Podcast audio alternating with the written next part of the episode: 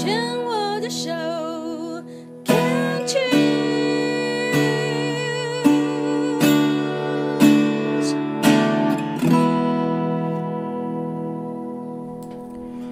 牵手之声，Conscious 网络电台心情气象台节目，我是陶小青。今天在我们天涯海角遇知音的单元，要为你播出的是纽约之音 Eleven 所寄来的一段，呃，他跟我们做的关于纽约的报道。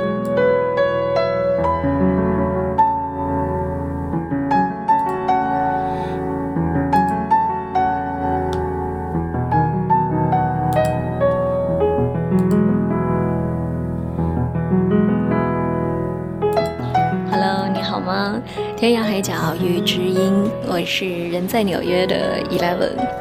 那么在今天这个单元当中，想要跟你说到一家非常不知名的小小的博物馆，就算是在纽约生活了很多年的朋友都不一定知道它的存在。可是它虽然小，却又有它很特别的地方。那么现在每个星期大概有一到两天的时间，我会在那边做一个兼职的讲解员。于是呢，也了解到了前前后后更多相关的一些事情啊。当然，我们并不是在做一个宣传啊、广告什么而是我真的觉得它跟其他的博物馆不太一样，特别的想要来分享。啊，首先它是坐落在皇后区的 Flushing，这也是一个华人聚居比较多的一个区域。这个博物馆的名字叫做 Volker o s Museum，这个名字很难记，因为它其实是来自德文，来自德语。我们暂时先叫它 VOM。这家博物馆，其实我甚至觉得它不太像博物馆，它有点像是呃名人的故居，因为它就是一个十九世纪的一个老房子。可是呢，要说名人故居，它原先的主人也一点都不知名，所以这个是它第一个特别的地方，就是没有任何一个知名的人物曾经住过这样的一个房子。第二呢，就是通常我们想到博物馆，都觉得里面有很多的文物，或者说美术馆有很多的这个名名画。可是呢，这一家博物馆里面，或者说这个故居里面，它根本没有任何值钱的东西，也没有任何好像是可以去做一些历史考据的东西。它就是一个非常普通的十九世纪从德国移民到纽约的这样的一个家庭，一个中产阶级的家庭，很真实的一个生活的。保留跟呈现。那么这样的一个德国移民的家庭，在这个房子里面总共住了将近一百年的时间，经历了三代人。三代人，第一代的屋主就是 Mr. Volker，也就是这个博物馆名称的第一个单词。那么 Volker 是在十九世纪末的时候来到纽约，大约在二十世纪初，他在这边呢就开了一个印刷工厂，并且呢他就出版了这个据说是当时非常受欢迎的一份德文的报纸，专门为这个德国的移民服务。因为在那个年代，很多的德国移民的家庭，他们来到美国之后呢，还是在保持着说德文的习惯，或者呢他们会让他们的小孩也去上这个德语的学校，所以当时这个 Mr. Walker 他的生意是做得很不错的，所以呢，他才能作为比较舒服的中产阶级买下这样的一个两层楼加地下室，还加一个花园这样的一个房子。然后呢，到了这个家庭的第二代，也就是 Volker 的女儿，叫做 Teresa。Teresa 就嫁给了一个同样是来自德国移民家庭的医生，叫做 Mr. Ors。所以呢，这就解释了这个博物馆的第二个单词，就是 Volker Ors Museum，也就是这个移民家庭的第一代男主人跟第二代男主人的名字合在一起，成为了这个博物馆的名字。接下来就到了第三代了。第三代是 Teresa 的女儿，是这个 Volker 的孙女，叫做 Elizabeth 伊丽莎白。那么作为第三代，这个孙女呢，在这个房子里面几乎可以说是住了一辈子。她一辈子都没有结婚，活到了七十多岁。在她离世之后，人们就发现她的遗嘱写到说，想要把这个家庭他们曾经住过的这个房子。变成一个博物馆，那这个时候问题就来了。首先就说回到我们一开始说的，这一家人他们并不是非常知名的人士，虽然说生意做得还不错，但并不算是真正意义上的名人。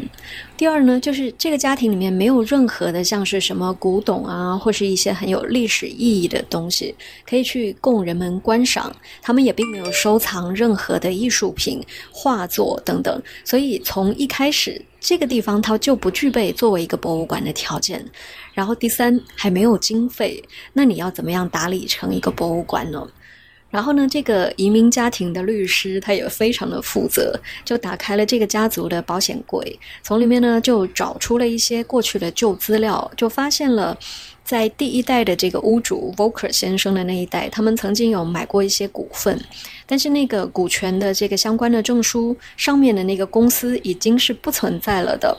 可是呢，这个律师真的非常的负责任，他就一路的去找，说，哎，这个公司不存在了，他是不是并购到了什么公司，还是被哪里购买了？然后又找到那个买了他的公司，总之呢是一波三折，找找找找找，然后最终。就发现他们家的这个股份竟然到了一个非常大的银行里面，也就是 Citibank 花旗银行。嗯，这个事情其实对我来说，我觉得是有悲有喜的。高兴的当然就是说，终于有一笔资金可以去运作这个房子，让它变成一个博物馆了。可是悲的这个部分，就是在于第三代的这个孙女，她一辈子都不知道，原来他们这么有钱。好，那么在两千零三年，这家博物馆呢就开始去运作，就是做一些翻新、做一些调整、装修等等，使得这个老房子可以变成是一个。面向公众开放的可以参观的地方。那么，我之所以觉得这个博物馆特别，有两个方面：一个呢是它有这个移民的文化的意义；一个呢是从移民的角度来说。虽然说这个 Volker 他已经算是做了一家很不错的这个报纸的发行印刷的工厂，算是在第一代移民里面就可以过上很不错的生活的这个中产家庭，可是他们还是要去面对很多的问题。首先就是语言的障碍，第二呢，就是人们对于移民还是有一种普遍的不信任。那最悲惨的就是在战争的年代，因为德国是作为不正义的那一方，所以作为德国的移民，他们生活在美国是非常心情非常复杂的。很多的德国移民在那个年代，他们就开始把自己的姓氏改成一个比较美国化的名字。然后第二呢，就是他们尽量的不在公共场合说德语。我们在这个家庭的这个他们留下来的一些物品当中，发现了一些报纸的剪贴画，他们剪下了好几幅，都是画的战争年代美国的士兵在嘲笑、讽刺德国的士兵这样的一些卡通的图片。我不知道这个家庭当时他们留下这一些图片的那一刻，他们的心情是怎么样的？可想而知是非常复杂的。因为后来这个 Volker 先生他是不得不终止了他的印刷的业务，因为他不能再在那个年代去发行德文的报纸了，所以他就能够把自己的生意转向另外一个渠道。所以这个是从移民的文化方面去说的一个意义。因为美国作为一个移民国家，这么多年的时间以来，移民相关的问题。一直是层出不穷，有一些解决了，有一些还没有解决。而这样的一个德国移民家庭，他们所留下来的这些房子，跟他们日常生活收集的一些物件，其实体现的好像就是在一个历史的洪流当中，你作为一个家庭，或者说作为普通人物的一个个体，是怎么样存在在一个大环境里面的？我觉得这个点是这一家博物馆很吸引我的一个地方。那么，因为时间的关系，我们今天就先说到这里。另外的两个特别之处，下一次再接着说。